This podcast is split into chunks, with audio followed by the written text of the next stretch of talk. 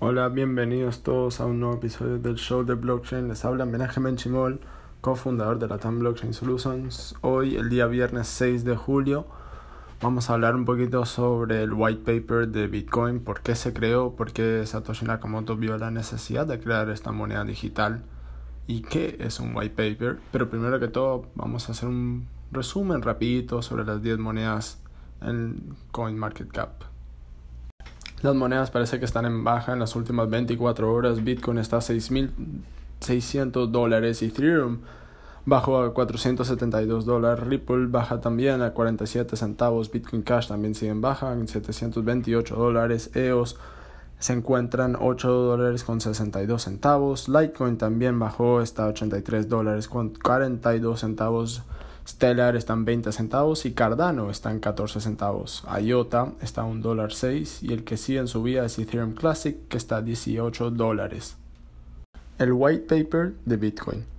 Satoshi Nakamoto escribió el white paper de Bitcoin en el 2009, introduciendo los fundamentos básicos de la tecnología en nueve páginas. Un white paper es un papel técnico donde se describe un proyecto tecnológico, qué problemas está solucionando y cómo lo van a solucionar. La misión de Satoshi era crear una entidad monetaria digital que actúe como un sistema de pago peer-to-peer en el que no se requiere una entidad intermediaria como un banco central para verificar y permitir transacciones dentro de la red. Usando el algoritmo SHA-2 al 56, las transacciones son verificadas anónimamente con firmas hash y seguridad criptográfica para que el consenso pueda llegar a un acuerdo de que las transacciones son válidas sin la necesidad de un intermediario de confianza. O sea, el Bitcoin confía en el algoritmo y la matemática dentro de la red. El Bitcoin se creó en una era de crisis económica mundial.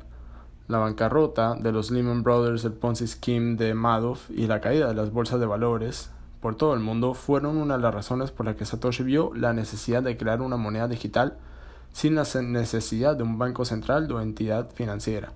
Se dice que Satoshi tomaba parte del movimiento cyberpunk, donde se creían que la ellos creían que la privacidad era una necesidad para una sociedad abierta. El protocolo de Bitcoin es código abierto y una de las propiedades prioridades de la moneda es darle seguridad al usuario para hacer transacciones sin fronteras. El primer bloque de Bitcoin fue el Genesis Block, donde se crearon 50 Bitcoins, los primeros 50 Bitcoins de 21 millones de Bitcoins, que es el límite. Satoshi puso la siguiente notación que indica la verdadera intención detrás de lo que acaba de crear. El canciller al bordo el segundo rescate para los bancos. Esto se refiere al canciller británico Alistair Darling, que en el 2008 había pedido billones de dólares para rescatar al banco británico. Una de las razones por que no se sabe quién es Satoshi Nakamoto es porque él se creó como una identidad anónima. Él quería ser una moneda descentralizada y vio la necesidad de que la organización que crea la moneda de la compañía sea descentralizada y que no, que no tenga la necesidad de un banco central ni nada. Por eso también creó Bitcoin como código abierto, para que cualquiera pueda leer el código y si ve que lo puede mejorar, que lo mejore, porque esto es parte de la comunidad. O sea, mucha gente lo copió y se creó su propia moneda como Litecoin, Zcash o otras cosas, pero esto está mejorando el movimiento, el movimiento de crear identidades sin la necesidad de bancos centrales ni instituciones financieras.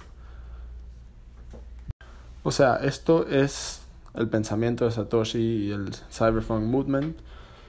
Em, vieron la necesidad de crear un, un alternativo al Banco Central.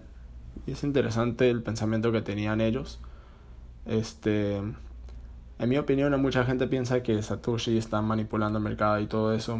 La verdad yo no creo eso porque porque crearía una entidad anónima y que sea todo abierto. O sea, si sería de la mentalidad que quiere manipular el mercado, haría el código cerrado y él podría manipular todo. Entonces se dice que mal no tiene sentido que el creador de Bitcoin esté manipulando el mercado. El mercado es simplemente supply and oferta y demanda. Y cuánto piensa el siguiente postor que se lo puede vender. Puede ser un poco de especulación, pero hay backup. O sea, entre más implementación de la moneda hay en el mundo, entre más uso se hace, entre más escalabilidad hay en transacciones por segundo, más puede valer la moneda. Bueno, espero que te haya gustado este episodio. Eh, hablaremos más sobre el blockchain y otras cosas en un futuro.